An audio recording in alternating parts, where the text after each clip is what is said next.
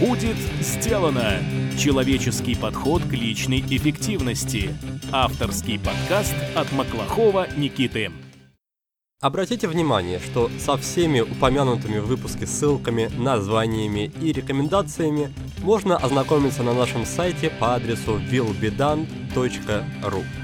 Там же доступно текстовое тезисное описание каждого выпуска. Приятного ознакомления! Добрый день! В эфире подкаст от проекта «Будет сделано». Программа для тех, кто хочет делать больше за меньшее время, а также жить и работать без стресса. Я ее ведущий Маклахов Никита. Сегодня у нас в гостях Виталий Микрюков, автор блога «101 метод развития креативности». И, как вы уже могли догадаться, наш сегодняшний разговор будет посвящен именно креативности. Поговорим о том, что такое креативность, можно ли ее развить и если можно, то как. И, конечно, о том, чем креативность может нам помочь в деле повышения личной эффективности и в движении к нашим целям. И перед началом я хочу в очередной раз сказать спасибо нашим партнерам и спонсорам компании ergostol.ru. Друзья, если вы хотите оборудовать рабочее место, которое само по себе будет способствовать повышению вашей личной эффективности – то обратите внимание на продукцию компании Ergostol, на их регулируемые столы. Регулируемые означает, что вы можете настроить высоту стола по своему желанию. Можете, например, полчаса поработать на нем сидя, а потом нажатием всего лишь одной кнопки поднять его на необходимую высоту. У меня у самого есть подобный стол, и данный выпуск я записываю как раз стоя перед ним. Также многие гости нашего подкаста отмечают – что менять положение тела, в котором вы работаете, а также работать стоя, это очень полезно. Так что заходите на сайт ergostol.ru и выбирайте подходящий стол. А если укажете секретное слово will be done при оформлении заказа, то можете смело рассчитывать на скидку в 10%. А теперь давайте перейдем к Виталию. Виталий, приветствую. Приветствую, Никита, приветствую слушателей подкаста. Э, очень приятно присоединиться к твоему проекту и помочь людям и себе, наверное, прояснить еще раз термин креативности терминологию, которую мы используем. Отлично, давай именно с этого и начнем, с обсуждения самого термина креативность. Как ни крути, для русского уха этот термин немножко чужд. Поэтому скажи, есть ли синоним для слова креативность в русском языке? Можно ли однозначно утверждать, что, например, слово творчество или творческий является синонимом слова креативный? Что ты можешь сказать на этот счет? Очень часто я слышу этот вопрос от своих знакомых. Они спрашивают, чем же творчество отличается от креативности, или э, креативность от творчества, или можно быть креативным, но не творческим. И вот эти все комбинации. Для себя я определил некие следующие постулаты. Первый. Творчество – это процесс. Деятельность, создающая качественно новые материальные и духовные ценности. Второе. Креативность – это навык мыслить. То есть это просто обычный навык. Мыслить нестандартно, мыслить не стереотипно. Иногда креативность еще называют технологией организации творческого процесса. Уместно, да, наверное. Но я все-таки склоняюсь к навыку. Третий, наверное, такой постулат в разведении креативности и творчества. Творчество все-таки всегда первично и фундаментально. Ну и последнее, я считаю, что креативность вне творчества невозможна. Отлично, мы выяснили, что креативность – это навык. Навык мыслить нестандартно. И, на мой взгляд, это дает надежду мне и, возможно, другим людям, которые с детства, с рождения не могут похвастаться ни какими-то творческими данными, ни креативностью врожденной – Поэтому скажи, пожалуйста, каким образом этот навык можно развить, прокачать, есть ли какие-то, возможно, упражнения, привычки, которые нужно внедрять, чтобы стать креативным? В целом, да, наверное, я хотел бы а, начать с того, что а, людей, а, обделенных креативностью от природы, ну, очень мало. То есть практически во всех случаях это связано с какой-то физиологической особенностью человека. Поэтому все-таки для большинства людей надежда есть. Если ну, издалека начать отвечать на твой вопрос, то я бы предысторию а, рассказал бы тебе и слушателям.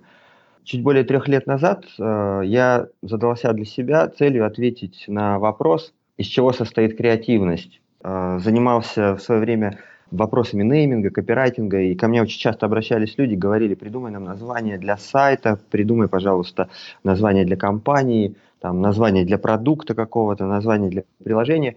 И как-то получалось все в таком состоянии потока, о котором мы еще поговорим сегодня с тобой. То есть э, выдаешь результат, люди смотрят, говорят, блин, как это круто, ты такой креативный. И я всегда с ними спорил и говорил, что нет, скорее всего, вы тоже так можете. Я ничем не отличаюсь от э, простого человека. Ну, просто я смотрю иногда э, с другой стороны и использую какие-то, э, действительно, как ты говоришь, э, практики, упражнения. А сначала я их использовал неосознанно, а потом я начал изучать все, что мне попадается под руки, для того, чтобы ответить людям на вопрос, э, что такое креативность, там, из чего она состоит, как ее развивать. А, я начал просматривать блоги западные в основном, статьи, книги на русском, на английском языке, исследования, все, что было связано с креативностью, с поиском идей, с инструментариями, с методиками, с методологиями. И на сегодняшний день я прочитал больше, наверное, четырех десятков книг, а, совершенно интереснейших и на русском, и на английском языке, посвященных этим вопросам. Прошел несколько онлайн-курсов на а, бесплатных на западных площадках, на Курсере, на edX, на Udemy, на универсариуме прошел один курс, а в другом по креативности а, вообще снялся, принял участие. Он был посвящен основам ТРИС. Потом а, неожиданно поступило предложение от одного университета российского присоединиться к их образовательным программам и провести, разработать и провести э, интенсивный курс по основам креативности. После этого поступало очень много различных предложений, но э, суть в том, что сегодня у меня появился все-таки промежуточный ответ на свой вопрос. Э, как я уже говорил, креативность э, я сегодня для себя понимаю как некий набор навыков. В самом начале э, нашей беседы с тобой я ответил, что это навык, но я бы э, сейчас говорил о том, что креативность состоит из первого, второго, третьего и так далее. И эти навыки по отдельности можно оценивать и пытаться улучшать. А, я, например, многим людям, с которыми общаюсь по вопросам креативности, творческого мышления, а, развития инструментов, я им рекомендую для определения своего текущего уровня творческих способностей выполнять а, раз в год упражнения, которые я скопировал с известного среди HR упражнение «Колесо компетенций», когда а, рисуется а, окружность, радиусы, на радиусах по десятибалльной шкале отмечается один из навыков. Я разделил креативность на 12 составляющих и раз в год сам э, себя оцениваю. Это можно никому не показывать, а просто делаете для себя. Это как там свой э, ежегодный свод-анализ. В рамках оценки своих компетенций вы засекаете и говорите, допустим, у меня там наблюдательность 9, да, э, в следующем году хочу выйти на 10. Для этого вы определяете, какие упражнения будете делать на развитие своей наблюдательности, которую вы выделили в составе общего навыка креативности и развиваете его. А, соответственно, получается некая такая э, очень интересная картина, как э, роза ветров. Вот. И, собственно говоря, оценили Э, выбираете, какой один-два навыка вы хотите за год э, развить, собираете весь инструментарий, который только доступен в интернете, общаетесь с людьми, собираете упражнения для себя, составляете план, начинаете заниматься. Э, развиваете свои навыки, через год рисуете поверх старого графика новый, сравниваете уровни. Очень просто и действенно на самом деле. Вот, ну, например, если мы хотим прокачать наблюдательность, да, то я рекомендую человеку фиксировать 5 новых э, вещей э, ежедневно по дороге на работу. Мы ходим по одной и той же дороге, ну, практически каждый из нас, э, по одной и той же дороге ежедневно. И иногда ты выходишь из дома, потом ты оказываешься на остановке или в метро, и если ты попытаешься вспомнить, а что было в этом периоде, когда ты вышел из дома, закрыл дверь, и э, ты уже находишься в транспортном средстве, то ты понимаешь, что, блин, я не помню, это, это автомат. И вот как только вы ставите себе цель замечать по дороге на работу 5 новых вещей, необычных, интересных, любых, то с вами начинается трансформация. Вы их фиксируете, обязательно нужно записывать. Я считаю, что все мыслительные процессы нужно сопровождать записью или зарисовкой. Например, пусть это будет граффити на заборе, новое, которое вот неожиданно появилось. Вы ее зафиксировали. В следующий раз вы выходите, вы уже смотрите, так, это видел, это видел, фонарный столб видел, о, голову выше поднял. На третьем этаже дома напротив э, кто-то вывесил красную тряпку. Ну, замечательно. Из таких мелочей вы начинаете формировать и прокачивать свой навык наблюдательности. Вот. Самое главное просто начать. Если вы не э, упражняетесь э, до сих пор по этому методу, вы не можете себе вообразить, какая разная бывает дорога на работу. Я фиксирую такие визуальные интересные вещи в своем Инстаграме. Например, он у меня только для этого, и я туда складываю такие вот вещи про наблюдательность. Вот, если же поделиться э, своими э, любимыми инструментами, то э, у меня есть прям такой топ. Это однозначно э, фрирайтинг и письменные практики, о них я чуть-чуть подробнее попозже расскажу. Э, карты мышления – игры с ассоциациями и по 2-3 инструмента из таких серьезных методологий, как ТРИС, э, дизайн мышления, ну и немножко инструментов из э, латерального мышления Дебоно. А, Виталий, ты очень подробно прошелся по методам развития наблюдательности, но, как я понял, наблюдательность – это всего лишь один из 12 навыков, входящий в большой, более объемный навык креативности. Можешь, пожалуйста, коротко, без пояснений, просто перечислить, какие еще 11 навыков нужно развивать тому, кто хочет стать креативным? Никит, хороший вопрос. Сразу поясню. 12 навыков – это 12 э, составляющих, которые э, я сел и в процессе там э, фрирайтинга попытался выяснить, из чего состоит креативность для меня. Я вот сейчас тебе быстро на скидку их все не назову, назову вот, которые я вспомню. А, наблюдательность, кругозор, а, чувство юмора, энергия, куда я ее трачу и хватит ли у меня ее для развития какой-то из составляющих, время, в том числе, да, невосполняемый, самый невосполняемый ресурс. Назвав цифру 12, я э, сразу ставлю какое-то ограничение для человека, который будет слушать э, твой подкаст. Может быть, он внутри креативности для себя выделит совершенно другие пять навыков, и этого будет достаточно для того, чтобы начать работать над собой. Неважно, сколько навыков внутри креативности вы для себя определите, это не а, наука, это просто ваше внутреннее ощущение. На мой взгляд, 12, да, это даже какое-то пугающее число, так что если их будет всего 5, то, по крайней мере, будет проще начать и проще поверить в то, что мы можем освоить всю креативность в целом. Сейчас я бы хотел немножко отмотать назад к тому моменту, когда ты говорил о том, как сам пришел к креативности. Ты рассказывал, что работал в тот момент в сфере нейминга, что-то придумывал. Изначально твоя работа располагала тебя к креативности и к творчеству. Скажи, а что по поводу людей, работа которых не связана с творческим процессом? Ну, например, предприниматель, управленец, менеджер – нужна ли им креативность и как, в принципе, будет выглядеть креативный менеджер и какая ему польза будет от креативности вообще? Сразу могу сказать, что я рассказал тебе про свой путь, наверное, копирайтера и человека, который придумывает тексты, но до этого у меня был огромный, совершенно не связанный с креативностью багаж. Я был офицером-пограничником, я бегал по границе с собакой и с рацией, я был продавцом-консультантом, продавал э, мобильные телефоны в лихие конец 90-х, начало 2000-х.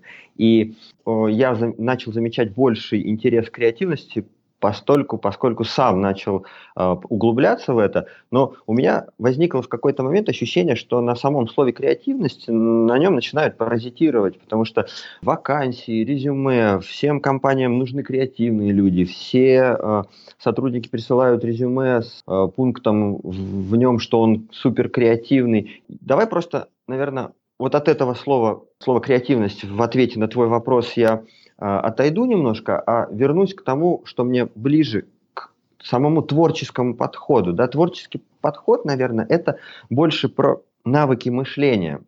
А, в процессе там, разработки курса для университета у меня возникла необходимость э, классифицировать все э, типы мышления, которые человек использует и которые ему нужны не нужны. И у меня получилось такие два блока.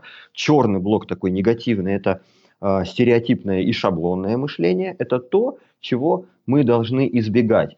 А со второй стороны был огромный список типов мышления, абстрактное, ассоциативное, познавательное, критическое, конвергентное и дивергентное мышление, визуальное. То есть различные типы, каждый из которых приносит пользу. И мы не можем то есть я не могу, по крайней мере, сейчас а, ответить, нужно ли критическое мышление предпринимателю, который хочет быть продуктивным и эффективным. То есть нет, я могу ответить на этот вопрос. Конечно, нужно. Нужно ставить под сомнение, нужно учиться выявлять шаблонные модели поведения, нужно постоянно совершать ошибки, делать выводы на основании этих ошибок. При этом я не могу сказать, что вот абстрактное мышление, ребята, вам не нужно. Потому что, например, предприниматели, которые владеют 80% э, денег на земле, они вот у нас все не абстрактные. Нет, все типы мышления, за исключением стереотипного и шаблонного, в любой отрасли применимы, используются, а вот понимать, в какой момент э, вы начинаете использовать абстракцию или ассоциации, или в какой момент вам нужно э, включить визуальную составляющую. Вот это все как раз-таки про развитие навыков. И, конечно же, любому человеку э, нужно развивать все типы мышления, и критическое, и ассоциативное, и абстрактное, и аналитическое, и убегать от шаблонного. То есть самый, наверное, мой такой вот крик души э, – это учитесь распознавать э, стереотипы и опасайтесь их, потому что они чаще всего приводят тому, что предприниматель хотел что-то сделать, но вот его друг попытался это сделать, у него не получилось, и поэтому я вот тоже не буду этого делать. На самом деле нет. Его друг был в одной ситуации с одним набором ресурсов, с одним окружением, а предприниматель наш, про которого мы говорим, он находится в совершенно других условиях, даже если они ему кажутся совершенно одинаковыми и такими же, как были у его друга, на самом деле нет. Это не так. Нужно поставить под сомнение, нужно проанализировать, нужно собрать информацию и после этого просто взять и сделать. Как говорит Игорь Ман, да, для того, чтобы стать номером один, нужно знать, что делать, знать, как сделать и взять и сделать. Друзья, новый, третий по счету поток игры в привычки стартует уже меньше, чем через месяц. А буквально через неделю завершится второй поток – и мне очень приятно наблюдать за результатами, которые были получены участниками игры всего лишь за 6 недель. Кто-то привил себе привычку раннего подъема, кто-то добавил спорт в свою жизнь, а кто-то приучил себя работать по таймеру помодора. Но самое главное, что каждый участник освоил технологию. Технологию, которая позволяет внедрять какую угодно привычку без насилия над собой. Вспомните о тех привычках, которые вы пытались освоить уже множество раз – Вспомните об обещаниях, что вы давали себе в новогоднюю ночь. Все эти перемены могут войти в вашу жизнь плавно и естественно, без наступания на горло собственной песни. И я буду очень рад помочь вам в этом. Если вы чувствуете, что готовы к переменам, то зайдите на страницу willbedone.ru game и оставьте заявку на участие в игре воспользуюсь возможностью и подведу краткие итоги того, что мы уже успели обсудить. Во-первых, мы разделили понятие креативность и творчество. Виталий сказал, что творчество – это процесс создания чего-то нового, а креативность – это навык мыслить нестандартно, по сути. И поскольку это навык, то это дает нам надежду, что любой человек может этот навык в себе развить и прокачать.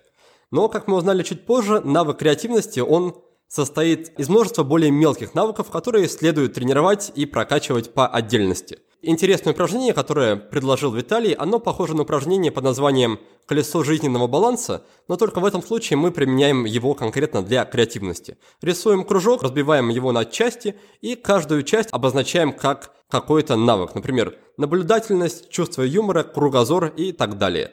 И каждый сектор мы оцениваем по шкале от 0 до 10 в зависимости от того, как сильно у нас развит этот навык.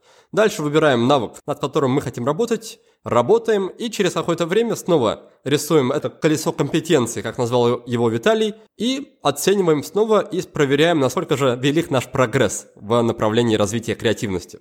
После этого мы также поговорили о том, кому вообще может быть полезна креативность, а людям каких профессий стоит развивать навык мыслить нестандартно. И, насколько я понял, основная мысль Виталия заключается в том, что на самом деле есть много разных типов мышления, и креативное мышление – это только одно из них. Можно мыслить креативно, можно мыслить критически. Дальше Виталий приводил такие интересные слова, как конвергентное мышление, я даже не знаю, что это такое. Самый главный фокус здесь в том, чтобы не скатываться в шаблонное и стереотипное мышление. Виталий, насколько я точно передал твои мысли? Никит, да, спасибо за такое резюме. В целом все правильно назвал. Я сейчас попытаюсь простыми формулировками рассказать, что такое конвергентное, что такое дивергентное мышление. Как раз-таки вот дивергентное мышление – это мышление вширь, это генерация идей. Вот дивергентное мышление называют креативным мышлением еще очень часто. А, это когда по принцип классического брейншторма, мы не критикуем, мы генерируем идеи, ни, ни с чем не ограничиваем себя, и вот такой вот просто набор какого-то даже абсурдных идей, то есть формирование вширь. А конвергентное мышление – это мышление вглубь. Это когда мы уже взяли, а, зацепились за одну идею и начинаем ее прорабатывать внутрь. Вообще процесс мышления, он а, состоит из таких э, зигзагов. Сначала воронка расширяется, конвергент, потом а, воронка сужается, мы выбираем, потом мы внедряем, потом мы тестируем, потом мы обратно возвращаемся к идеям, потом выбираем, сужаемся к реализации. То есть, если изобразить э, простой вот процесс мышления, то он сначала идет вширь, потом сужается, потом обратно вширь, потом обратно сужается. И ты совершенно прав. Моя, наверное, ключевая мысль э, для э, наших слушателей – бегите от стереотипов, включайте критическое мышление, замечайте всякие интересные штуки вокруг, проводите параллели, читайте, развивайтесь, не сидите дома, не тупите в телевизор, там ничего хорошего нет, выйдите на улицу, посмотрите вокруг, начните со своего подъезда. Виталий, я слышу, что ты уже погрузился в некоторые практические рекомендации, и давай, наверное, продолжим с этим. Здесь у меня такой вопрос. Я часто в интернете и в книгах встречал такое мнение, что в мозге одно полушарие, а конкретно правое полушарие, отвечает за творческие и нестандартные решения, а левое такое более рациональное и более логическое. И при этом также разные полушария управляют у нас разными руками. Правое полушарие отвечает за левую руку, левое полушарие отвечает за правую руку. И обычно из этого делают вывод, что чтобы стать более креативным, чтобы научиться мыслить творчески, нужно больше развивать свою левую руку. Насколько ты считаешь такой совет обоснованным, правильным? Стоит ли ему следовать? Применяешь ли ты его сам и рекомендуешь ли ты его другим? Для полноценного творческого процесса миф, что нужно только одно полушарие. И правое, и левое полушарие, они важны в процессе творческих решений. Они отвечают за разные типы мышления, это да. А, но для того, чтобы успешно решать, вам нужно использовать весь свой мозг. Но это как бы по умолчанию. А вот что же касается твоего интересного вопроса, уделять больше внимания левой руке, если ты правша и наоборот, то, честно, я только за. Uh, у меня в uh, своем списке вещей, которые бы я хотел сделать в ближайшее время, я его украл у, ну, украл в положительном контексте у Сергея Капличного, у знакомого своего копирайтера из издательства «Миф», вот в моем этом листе из 100 вещей, которые бы я хотел сделать, там пока их около 50, но одна из этих вещей – это научиться писать левой рукой. И как это странно, наверное, может звучать, как будто я сейчас пытаюсь соврать, но честно, я немного времени в неделю уделяю тому, чтобы делать больше вещей левой рукой. Действительно, я пишу, действительно, я там пытаюсь рисовать. Это настолько прикольно. А, почему? Потому что я а, работая непривычной мне рукой, задействую совершенно другие области мозга и формирую совершенно новые нейронные связи. Самая, наверное, большая наша ценность, ценность нашего мозга – это количество и качество нейронных связей. В любом случае, я э, думаю, что хуже не будет, если вы будете упражняться непривычной рукой в каких-то э, вещах. Хотя нет, наверное, давай я перестрахуюсь, и я скажу, что я не рекомендую экспериментировать с вашей не основной рукой, если ваша деятельность связана с риском для жизни. Снимем все риски, а то ну, вдруг кто-то скажет, вот мне посоветовали там, и я вот левой рукой начал кидать э, ножи, а я работаю в цирке и типа попал своему партнеру не туда. Согласен, техника безопасности, она еще никому не мешала. Благодарю тебя за ответ и предлагаю перейти ближе к теме нашего подкаста. Как ты понял, это тема личной эффективности. И здесь я хотел тебя спросить, насколько в принципе совместимы креативность и личная эффективность? Ведь по большей части личная эффективность это о том, как оптимизировать и как-то систематизировать свою работу, делать больше за меньшее время, как я постоянно повторяю в начале наших выпусков. В общем, по сути, это когда человек начинает очень бережно относиться к своему времени и старается не тратить время на какие-то вещи, которые могут показаться посторонними и не имеющими отношения к делу. А креативность, как я могу понять из твоих слов, это как раз о том, когда ты начинаешь изучать окружающее пространство, начинаешь больше посвящать времени именно мыслительному процессу, то есть уделяешь время тому, что не ведет напрямую к результатам. И здесь, на мой взгляд, есть такое противоречие, противостояние между личной эффективностью и креативностью. Насколько я здесь прав, и можно ли это противоречие как-то разрешить и объединить личную эффективность и креативность? В целом, наверное, я с тобой не соглашусь, потому что если бы я соглашался э, с каждым твоим вопросом, было бы, наверное, не весело.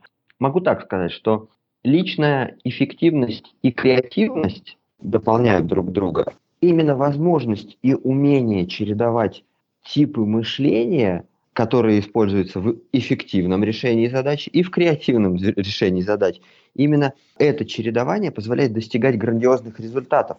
Я бы советовал вообще в целом любую задачу разбивать на этапы и оценивать в рамках каких этапов, какие навыки эффективного или креативного управления процессами ему нужны.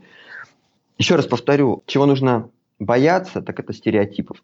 Но самый, наверное, большой страх у человека, который хочет стать продуктивным, эффективным и творческим, да, это боязнь сделать что-то не так или вообще ничего не сделать. Вот здесь, мне кажется, вообще зарыта самая старая, древняя собака неэффективности. Да? Либо ты боишься, что ты сделаешь что-то не так, если ты не попробуешь, ты не поймешь. Или ты вообще ничего не делаешь.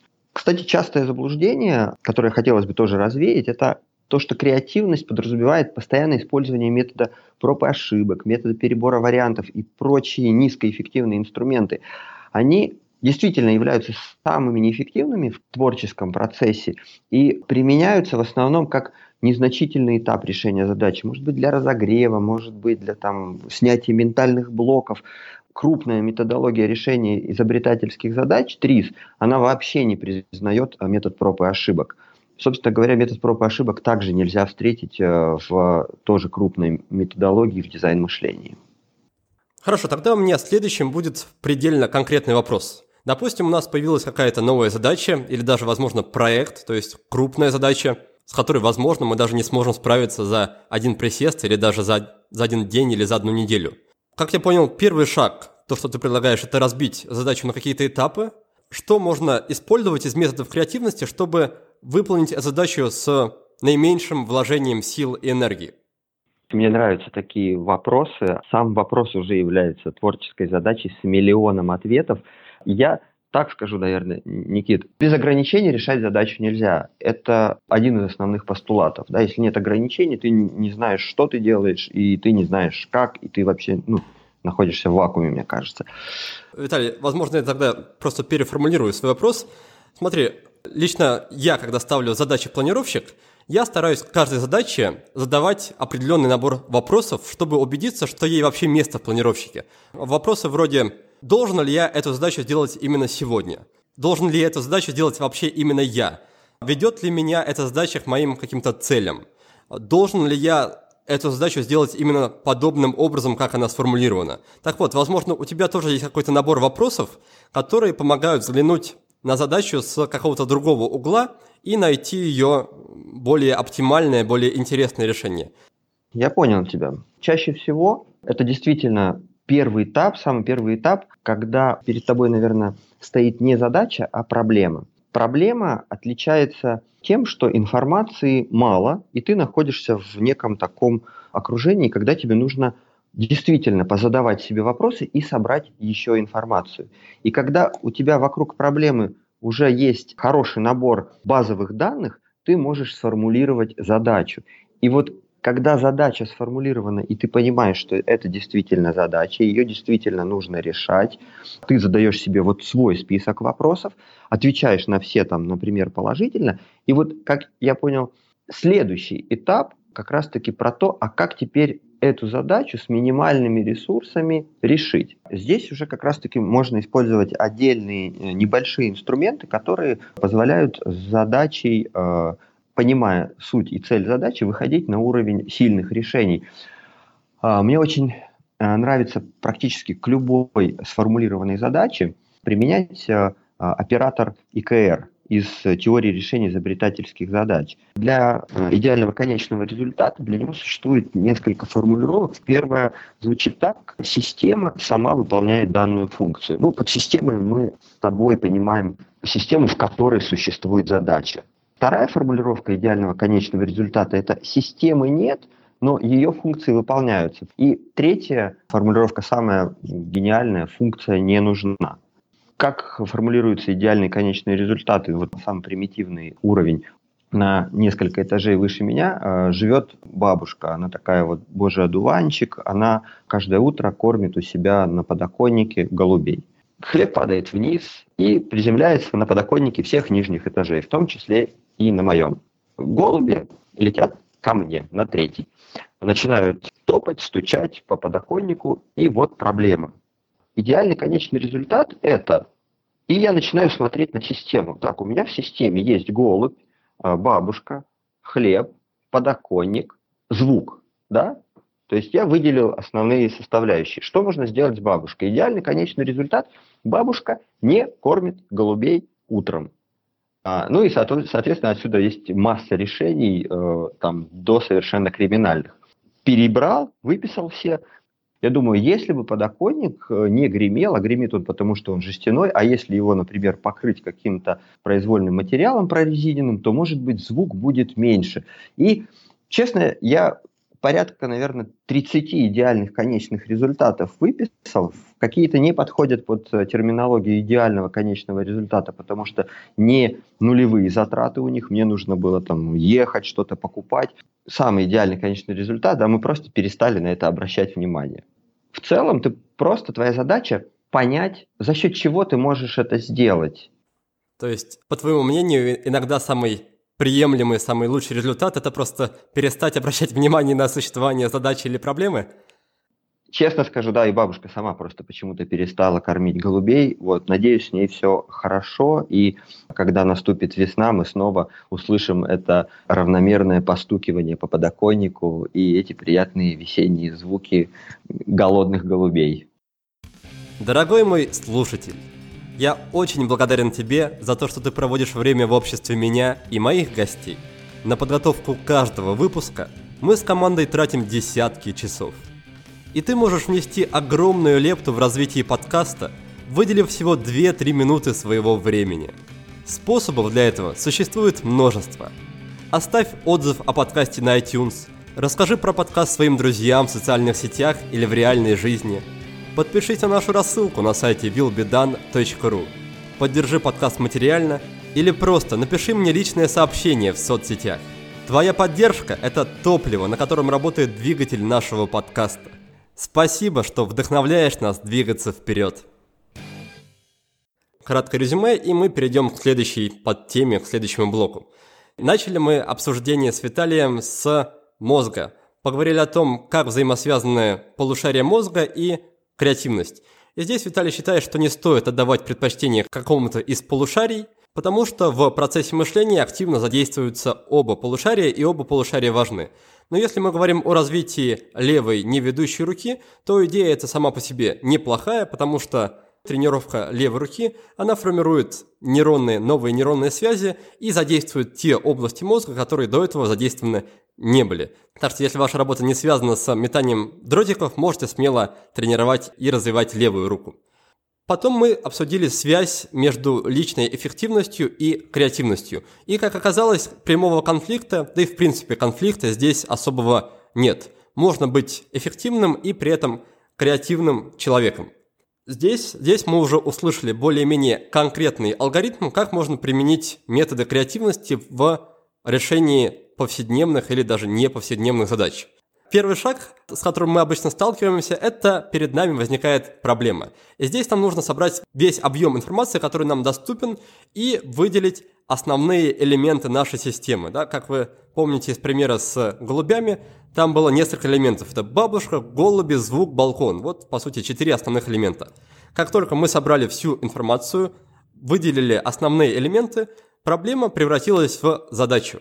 И теперь нам нужно для этой задачи определить идеальный конечный результат. То есть такой вариант решения задачи, когда задача будет решена или с минимальным количеством вложения сил и энергии, или вообще без таковых вложений. После того, как идеальный конечный результат сформулирован, мы уже начинаем придумывать варианты решения такой задачи. И как я понял, здесь можно уже активно задействовать методы вроде генерации идей, да, возможно, с применением формата брейншторма. Поэтому, наверное, Виталий, давай поговорим немного про это. Расскажи нам о том, как эффективно работать с таким инструментом, как брейншторм, и как генерировать новые идеи в одиночку или с товарищами, с коллегами. Как организовать правильный и эффективный брейншторм? Честно, а, вот те а, брейнштормы, которые я видел э, во множестве компаний, команд, организаций, их э, сложно было назвать э, эффективными и результативными. Ну, их вообще сложно было как-то положительно назвать. Да? Чаще всего правила проведения слишком упрощаются, а в команде отсутствует ключевой человек, модератор или фасилитатор. В результате команда потратила время, кое-какие идеи сгенерировали, чего-то там проголосовали, даже взялись там за какое-то внедрение, что-то внедрили, и что дальше? Вот что-то ничего не получилось, и потом приходит другая креативная команда в эту компанию говорит, давайте проведем брейншторм. Владелец говорит, не надо, уже проводили.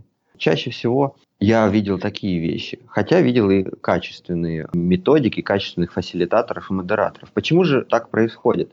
Первый этап для решения задачи это сама формулировка задачи. Она, она должна быть сформулирована по методу SMART. Очень часто ту задачу, которую хочет решать команда, ее не нужно решать.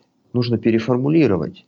Нужно понять область, в которой возникает проблема, и работать с этой областью. Я встречаю очень много сейчас негатива и в профессиональной литературе, и в блогах. Многие и психологи пишут о том, что сама методика брейншторма, она неэффективная, она не позволяет а, выходить на уровень сильных решений, она приводит к среднему, как вот там правила эвристики. Есть сильные решения, но в массе это слабые, и поэтому на выходе мы получим что-то взвешенное, средневзвешенное, среднее решение. Вот. Я бы, наверное, крест полностью на брейншторме не ставил, потому что все-таки это командообразующая методика, да, и она может работать. А, мне очень нравится в брейнштормах правила, которые сформулировал а, Ричард Брэнсон. Первое, о чем он говорил, что пытаясь мыслить нестандартно, не загоните себя в угол. Творческие порывы а, не должны происходить в установленное время. Наверное, всем понятно, да, завтра в 10 часов штормим. И нужно как-то подходить к этому процессу по-другому, пообщаться, поспрашивать, потому что, может быть, в 10 все спят еще. Нужно пытаться вот мыслить инновационно каждый день и по каждому поводу. С одной стороны, навязывать брейншторм по часам – это плохо, а с другой стороны, если мышление всей команды будет постоянно инновационное, и по каждому поводу человек сам будет пытаться делать такой маленький персональный брейншторм, и у него это войдет в привычку – в этом случае и результаты будут лучше. Очень важная вещь – это обстановка. Обстановка должна располагать к творческому мышлению. И здесь Брэнсон советует вообще всех из душного своего тесного офиса выгонять. Говорит, что офис – это самое неподходящее место для креативного мышления. И тут, да, наверное, я согласен. А, сменить обстановку – это процентов 30 успеха. Дальше он рекомендует обозначить проблему, а не решение. И если дискуссия отклоняется от темы, периодически возвращать людей к проблематике. Это вот задача фасилитатора, задача модератора. Еще один момент, на который он делает акцент, это идеи должны быть свежими, и он говорит, что если вы одной и той же командой штормите в течение полугода, какого-то длительного времени, то у вас идей свежих не будет. Поэтому он предлагает, и я разделяю эту точку зрения, приглашать на каждую креативную сессию, на каждый брейншторм совершенно разных людей из других отделов, из, может быть, других компаний, может быть, там знакомых людей, которые могут своим мышлением, со своей спецификой внести какую-то свежую идею.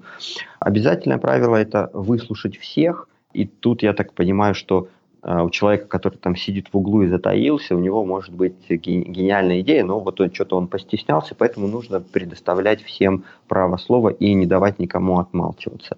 Одно из ключевых э, правил – это все записывать. все записывается обязательно, иначе вы просто потеряетесь.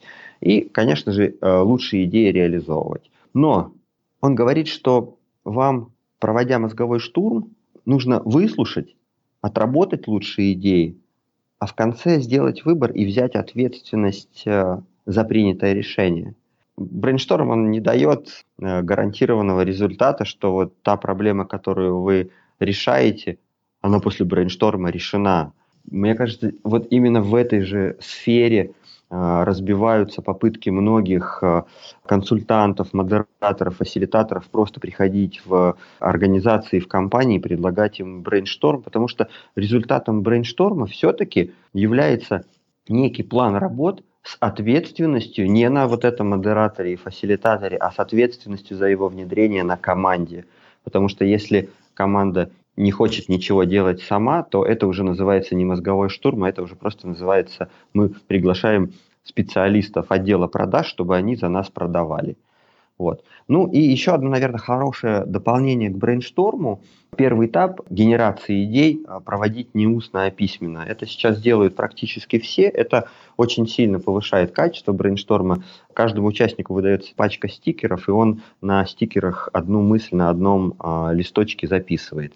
На это у, а, отводят 5-10 минут. После этого модератор собирает эти стикеры и на специальной доске или на стене формирует кластеры идей, который потом команда продолжает прорабатывать. Если итог подвести небольшой, помогает тебе, Никит, для качественного проведения штурма я рекомендую определить цель, пригласить опытного модератора или фасилитатора, выйти из своего офиса, писать и рисовать, голосовать за стоящие идеи, не бояться ошибаться и выглядеть глупо, и потом взять и сделать. Виталий, ты упомянул, что часто результат брейншторма получается средненьким, потому что помимо небольшого количества сильных идей, есть еще много-много идей не очень сильных, откровенно слабых. Так вот, есть ли какие-то способы или критерии, по которым можно заранее оценить, насколько эта идея сильна или слаба, то есть еще перед какой-то конечной оценкой? Посмотреть на идею и сказать, что вот у нее есть перспективы и стоит, возможно, там, развивать общий ход мыслей в направлении именно этой идеи могут быть в результате э, мозгового штурма сильные идеи, и они могут быть случайно похоронены, и э, может быть фокус сбиться у кого-то. Вот. Честно, я бы пытался делать брейншторм не классический, а комбинированный, сразу с инструментариями, которые позволяют выходить на более сильные решение. Ну, я бы взял и сделал бы э, комбинацию мозгового штурма, пишут на стикерах, но при этом до этого понимают, что такое сильные и несильные решения, идеальный конечный результат. До этого всей командой расписывают всю инфраструктуру, все ресурсы, которые есть. Может быть, я что-то пропустил, а мой коллега говорит, а у нас еще есть уборщица тетя Зина, и у нее есть там длинная швабра. Отлично, да? Вот. И все-таки в брейншторме действительно много слабых решений. А в брейншторме, который использует дополнительные инструменты в самом начале и изначально ставит планку выше. То есть можно производить глупые какие-то несуразные идеи, но лучше это делать уже э, нацелено на максимальный результат. Вот за такой брейншторм я голосую там всеми конечностями. А если говорим про просто классический брейншторм, то, наверное, мои рекомендации будут простые. Да, действительно записывать все идеи, а дальше пытаться лицу принимающему решение, там сказать, вот эту берем, внедряем. Но оценивать идеи я предлагаю, этот метод называю там матрицей эффективности. Просто берете, э, рисуете табличку по оси X быстро, средне или медленно, по а, оси Y дорого, нормально, дешево. И в эту табличку, там 9 клеток получается, просто раскладываете все идеи. В первую очередь сделать те задачи, которые делаются быстро, а, делаются дешево, и, например, а, вы оценили их, что они могут принести максимальный результат. Да? Вот такая даже минимальная фильтрация на этапе отбора идей для реализации, она позволяет сразу внедрить несколько идей и посмотреть, что происходит. При этом однозначно будут решения, которые у вас попадают в последний, самый неприятный блок, где медленно, дорого и неизвестен, будет ли вообще результат. Их я предлагаю отбрасывать вообще сразу. Плюс э, очередной раз там прорекламирую Игоря Мана. У него есть, э, на мой взгляд, очень простое, очень крутое приложение в App Store, оно называется «Фильтры Мана». Есть у вас идея, вы заходите, открываете, там три ползунка, вы выставляете критерии, нажимаете «Оценить», и вам выдается один из результатов. Делай немедленно, подумай еще, или там не делай этого вообще. Почему я говорил, что нужно записывать все идеи? У любой компании, у любого человека, который генерирует идеи, должен со временем образоваться фонд идей. Такая шкатулка, excel файл, что угодно, в котором идеи имеют определенные теги, они сгруппированы. И в целом вы можете периодически возвращаться к фонду идей и пересматривать их. Конечно же, брать идеи, начинать их реализовывать, ошибаться, возвращаться, а, опять переделывать. Ну, всегда, наверное, существует шанс что-то действительно а, стоящее упустить, но не нужно отчаиваться, потому что всегда можно по методу Остина Клеона, если вдруг вы не, не реализовали идею, а кто-то из ваших конкурентов ее реализовал, ну, нашел голубой океан, то ворваться к нему в этот голубой океан и стать лучшим, потому что очень часто вторые становятся лучшими. А теперь давайте посмотрим, кому же в этот раз отправится интересная и, конечно же, полезная книга. Итак, сегодняшним победителем мини-конкурса «Книга за отзыв» стал молодой человек с ником Доктор Ви 1234. Процитирую часть его отзыва. Информация, которую ты собираешь по крупицам, экономит мне огромное количество времени и в простой и понятной манере делает меня сильнее – Доктор Ви, спасибо тебе большое за поддержку. И к тебе отправляется книга, которая, как и наш сегодняшний разговор с Виталием, посвящена развитию креативности. Ее автор Майкл Микалку, а называется она «Взлом креатива». Книга предоставлена нашими друзьями из издательства «Миф», за что им огромное спасибо. Пожалуйста, не забудь написать мне на почту или в социальные сети и прислать свой почтовый адрес – Напоследок я еще разок повторю правила конкурса для тех, кто слушает нас впервые. Оставьте отзыв о подкасте в iTunes, и если отзыв окажется самым свежим на момент записи нового выпуска, то книга ваша. А если не окажется, то вашей станет открытка из Таиланда. Вот так просто. Перед тем, как мы перейдем к нашей финальной классической рубрике, хотел задать тебе еще вопрос по поводу состояния. Ведь чтобы выдавать креативные идеи, будь то брейншторм или моменты, когда мы решаем какие-то свои персональные задачи, желательно находиться в соответствующем состоянии. Потому что если мы устали, если у нас плохое настроение, вряд ли к нам в голову придут гениальные идеи. Так вот, есть ли у тебя какие-то ритуалы, то есть какой-то набор действий, которые ты практикуешь, ну, практикуешь сам или рекомендуешь другим, чтобы помочь себе попасть в состояние идеальное для творческого процесса и для креативных решений?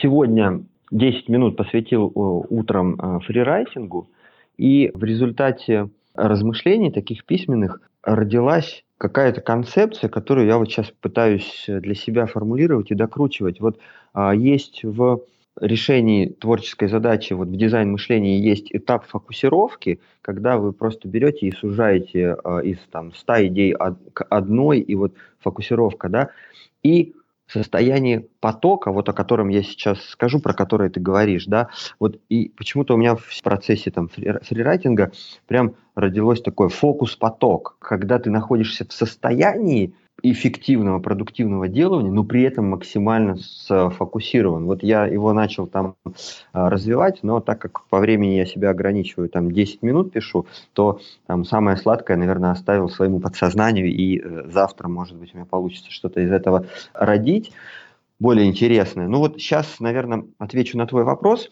У Михая Чиксент-Михаи есть грандиозный труд про такое состояние – теория потока, вот, а, согласно которой люди наиболее счастливы, если пребывают в особом состоянии, напоминающем дзен, состоянии полного единения деятельности, ситуации и ресурсов, и своего восприятия. И в одном из интервью э, Михай сказал, что это словно играешь джаз. Это вот та самая формулировка, которая может сказать А что такое поток? Это, это словно играешь джаз. Мне джаз нравится, потому что это действительно какое-то прям мифическое действие, это прям какой-то поток. Так вот, а, если попытаться очень просто описать это состояние, то окажется, что мы с вами все в нем бывали и не раз. Вы пытаетесь вспомнить, вы четко понимаете, что надо сделать, вы чувствуете в себе силы, вы увлечены задачей, и время для вас схлопывается, оно перестает существовать. И вы такие, вы все контролируете, но вы не чувствуете я вот своего, и вы просто, вы это задача, задача это вы, и это какое-то просто космическое состояние, но когда вы задачу выполняете, ваше я, оно становится огромным, вас распирает просто. И честно, поток характерен для одиночных практик, и я сам периодически в такое состояние погружаюсь, да, достаточно давно я экспериментировал с э, электронной музыкой, писал. И вот я помню, когда ты садишься за компьютер, надеваешь наушники, время 10 вечера, ты думаешь, сейчас так до 11 я себе часик там даю, сейчас пару блоков напишу, и, и начинаешь, и, в общем, смотришь 5 утра, тебе как бы уже скоро вставать, а тебя прет до сих пор. Вот мне кажется, это то состояние, и я его прекрасно понимаю. Я иногда, занимаясь э, делами, вот ощущаю в себе те самые нотки. Мне кажется, что вот поток характерен для одиночных практик, но я хотел бы принять участие в каких-то групповых состояниях потока. И я уверен, что в стартапах, при разработке каких-то продуктов, когда команда работает над одной идеей и делает это слаженно, они входят в это состояние и достаточно долго в нем пребывают, потому что ну, гениальные продукты, мне кажется, они рождаются вот на выходе из состояния потока. Если мы про него говорим, то, мне кажется, там рекомендация, чтобы в него попасть, да, нужно объединить внимание, мотивацию и ситуацию и попытаться соткать из этого гармонию. Звучит это как-то фантастически, пространно, но это очень похоже на какие-то медитативные практики. Я ничего против медитации не имею, это очень круто. И да, действительно, наверное, медитация помогает э, человеку осознать, как ему лично войти в это состояние. Ну, наверное, так. Отлично. У нас получается, что оптимальное состояние для творчества и для креативных решений – это состояние потока. И, кстати, состояние потоков был уже посвящен у нас как минимум один выпуск полностью. Это был выпуск, если не ошибаюсь, номер 29 с Филиппом Гузенюком. И также в других выпусках, например, в десятом выпуске с Андреем Беловешкиным, мы, можно сказать, препарировали состояние потока, разбираясь, как выглядит состояние потока на уровне физиологии, на уровне нашего мозга рекомендую вам обратить внимание на эти выпуски. Хорошо, тогда я снова подведу коротенькое резюме, и мы перейдем уже к заключительной нашей рубрике. Мы с Виталием обсудили такую технику генерации идей, как брейншторм.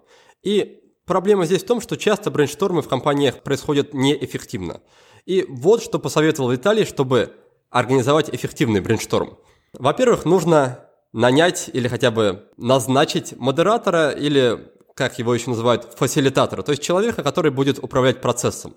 Во-вторых, не следует себя загонять в рамки. Если мы скажем, что завтра в 9 утра мы будем придумывать гениальное решение, скорее всего, это не сработает. Дальше желательно сменить обстановку, потому что в свежей обстановке приходят свежие идеи. Помимо обстановки, также следует ротировать, менять и самих участников брейншторма. То есть нет смысла организовывать брейншторма постоянно в одном и том же коллективе. Лучше приглашать людей из других отделов или даже, возможно, из других компаний. Помимо этого, стоит обязательно записывать все идеи, выбирать из них лучшие, например, используя приложение Игоря Мана, которое называется «Фильтры Мана». И, наверное, самое важное – это не забывать брать ответственность на себя, на команду за реализацию этих идей – Потому что тот факт, что какая-то крутая идея, она придумана, еще не гарантирует того, что она будет воплощена. Ну и после этого мы поговорили о том, какое состояние наиболее подходит для креативных решений и как в это состояние попасть. И оказалось, что поток, о котором мы много уже раз говорили в нашем подкасте, это как раз то самое состояние, которое позволяет придумывать гениальные решения. Так что, друзья, Рекомендую послушать вам соответствующие выпуски и найти тот способ вхождения в поток, который подойдет именно вам. А мы тогда с Виталием перейдем к нашей традиционной рубрике «Три в одном». Виталий, в рамках этой рубрики я прошу гостей поделиться книгой, сервисом и привычкой. Так что давай, пожалуйста, начнем с книги. Какую книгу ты бы мог посоветовать мне и нашим слушателям? Это э, «Думай медленно, решай быстро» Даниэля Канемана. Это одна из э, самых, наверное, важных книг для человека, потому что он настолько детально препарирует э, процесс мышления человека, и 650 страниц, это достаточно такой увесистый труд. Я читал некоторые главы, я их перечитывал, и у меня на голове шевелились волосы от осознания того, что это так. Спасибо за рекомендацию, Виталий. Не могу не согласиться, что книга очень достойная. Поясню для наших слушателей, Даниэль Канеман – это, по сути, основатель целого нового направления науки, как нейроэкономика. Наука о том, как люди принимают решения. И на эту тему у нас уже было, кстати, два выпуска. Один выпуск был с Ксенией Паниди, второй выпуск был с профессором Ключеревым. Причем был он совсем буквально недавно. Так что, друзья, читайте очень эту хорошую книгу. Могу также и от себя ее порекомендовать. И также советую прослушать эти два выпуска. Они как минимум дополнят содержание книги, и я думаю, что будут вам также интересны.